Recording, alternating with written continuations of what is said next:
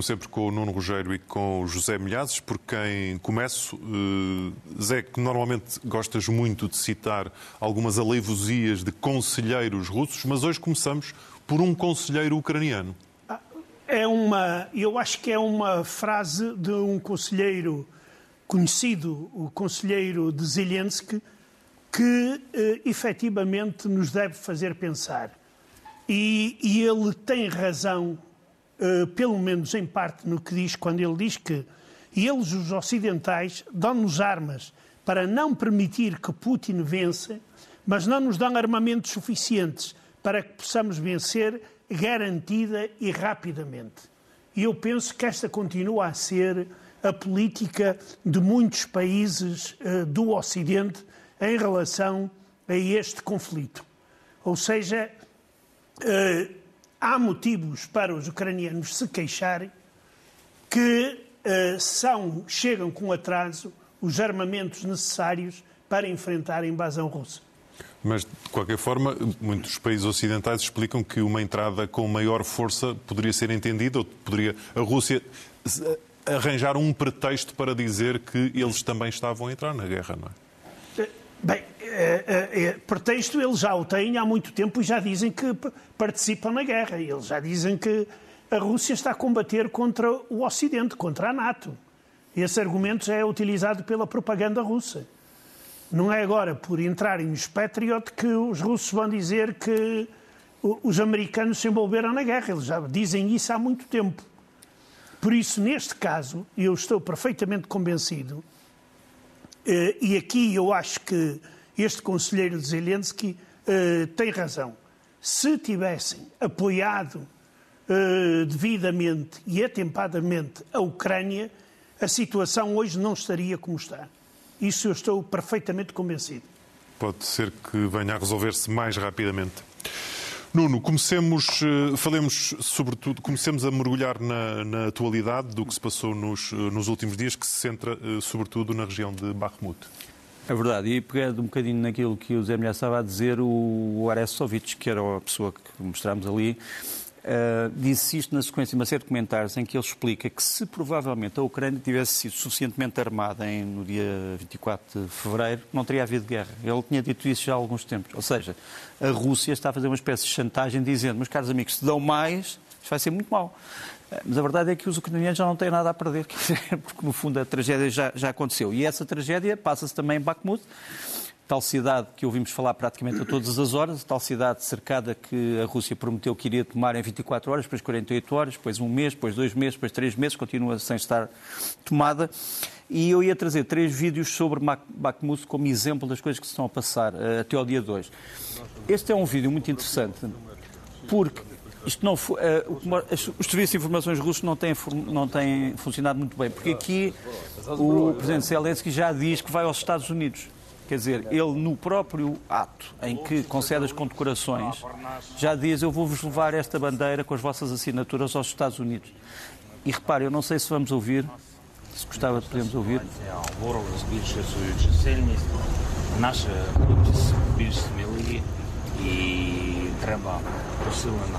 Porque é um discurso interrompido. Interrompido não. Começas a ouvir o bombardeamento mas não há uma única pessoa a pestanejar, não há uma única, uma única pessoa a sair daqui. Eles estavam a muito poucos quilómetros da linha da frente russa.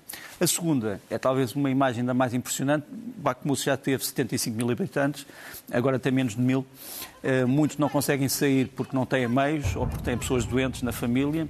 E estas são algumas crianças que ainda vivem no meio de uma cidade destruída, no meio da guerra. Também vai, vamos ouvir aqui na, na, no vídeo original, ouvem-se explosões eh, as crianças, no fundo, dizem que já estão habituadas àquilo que lhes está a acontecer, eh, recebem presentes eh, no meio da guerra. Isto também faz parte do, do surrealismo que temos andado a... Sim, sentem que não têm qualquer outro remédio senão tentar continuar Exato. a viver apesar da guerra. É? Porque, porque, no fundo, para estas crianças, quando o Zelensky dizia que uma das coisas que Putin fez aos seus filhos foi que lhes roubou a infância.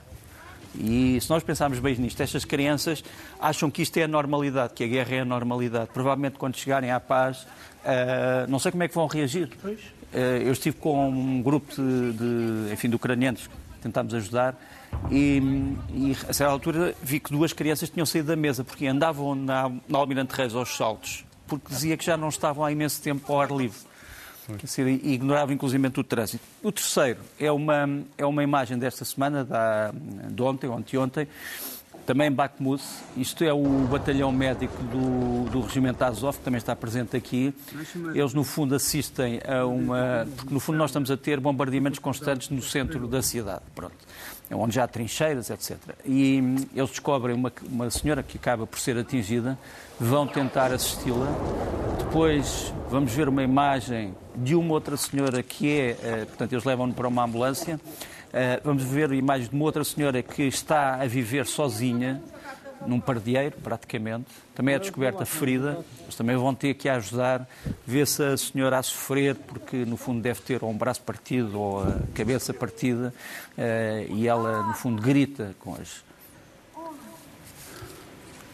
Agora imaginamos a quantidade de situações destas todos os dias que, que Mas é, é curioso, mas depois acaba, isto, este vídeo acaba com uh, o hospital de Bakhmut, que era um hospital exemplar, na, aqui está, uh, na cidade, que é um hospital que tratava praticamente todas as especialidades, continua a funcionar uh, e continua a ter uma espécie de estranha normalidade em que estas pessoas são salvas das garras da morte.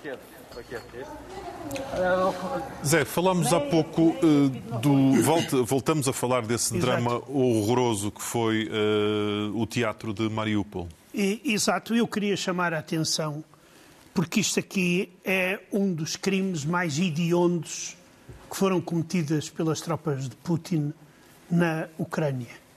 Eles estão a destruir o teatro de Mariupol, que já tinha sido bombardeado com centenas ou talvez alguns milhares de pessoas uh, nos subterrâneos a fugir aos bombardeamentos. Até hoje não se sabe quantas pessoas morreram e se ainda lá há uh, pessoas em baixo. Fala-se de entre 200 a 600 mortos. Mas, como diziam que estavam lá escondidos cerca de 2 mil pessoas, quer dizer. Uh, uh, pode ser muito maior. Pode é? ser muito maior, mas certamente que a Rússia não vai, não vai reconhecer se encontrar cadáveres. E isto é. o, o teatro dramático de Mariupol é um símbolo. Porque isto não é só a cultura ucraniana que está a ser destruída. Isto está a ser a, a cultura russa também. A imagem da cultura russa. Eles puseram um painel para encobrir a destruição, onde entre os escritores que lá estão aparece Gogol. Ora, Nikolai Gogol é aquele homem que mais simboliza estes dois povos. Ele escrevia em russo, porque em ucraniano, eh, digamos, não havia muita gente para ler. Mas a obra dele tem muito do ucraniano, é muita, muito ucraniana. E é um homem que unia estas duas culturas. E então aparece, metem aquele retrato à frente de um teatro que estão a destruir. Quer dizer, isto não passa pela cabeça do, do, do, do diabo, mas nós estamos perante um dos mais pesados crimes de guerra cometidos neste conflito. E cujos rastros, eh, cujos vestígios estão a tentar ser apagados pelos, pelos russos. Nuno, em que ponto é que estamos? Estamos amanhã faz eh, exatamente 10 meses do início deste Imagina. conflito, eh, mas tu queres falar de receios, curiosamente receios de Moscou. Receios de Moscou em relação ao ano 2023. Alguns deles chegam por via mais ou menos oficiosa, outras pessoas que já não têm nada a ver com o regime russo mas outras ainda têm um pé dentro e outro pé fora. E, portanto, eu diria que é uma, uma análise com alguma informação também dentro. Uhum. Uh, primeira, primeira, primeiro receio, os ataques ditos localizados, precisos, que os ucranianos podem executar em território ocupado, sem que sejam uh, detectados anteriormente. O mais conhecido esta semana foi este ataque em. Nós temos ali aquela, aquele retângulo vermelho, uh, que é, no fundo, a zona urbana de Donetsk, Temos ali aquela estrela amarela, uh, que é uma de, um dos ataques ucranianos, as outras estrelas amarelas são outros ataques que foram sendo desencadeados. As estrelas vermelhas e, russo, e, e azuis são ataques russos em território uh, livre, digamos, de, uh, controlado pela Ucrânia.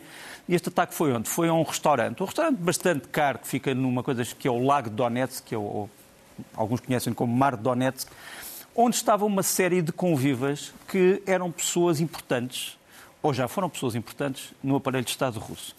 E vamos vê-los aqui. Uh, tu tens uh, o senhor, começando da esquerda para a direita e de cima para baixo, tens ali o senhor uh, Rogozin, que já foi vice-primeiro-ministro, já foi embaixador da Rússia na NATO, já foi diretor da Agência Espacial da NASA russa.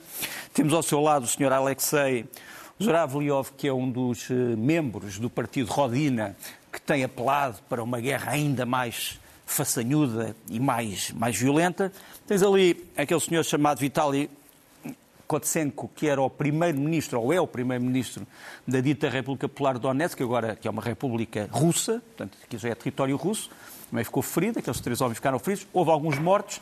Aquilo foi o sítio onde se deu, tens ali à esquerda, uh, que era um sítio mais ou menos paradisíaco, entretanto depois foi destruído. E no meio tens um outro ataque que se deu já hoje, em Melitopol. Melitopol é a maior base russa nos territórios ocupados, portanto fica sul de, no sul de Zaporizhia, em que dois oficiais dos serviços secretos internos russos do FSB, eh, que é odiado pelos ucranianos com razões eh, mais conhecidas, foram destruídos num ataque, não sabe muito bem se isto foi uma sabotagem, se foi um ataque à distância.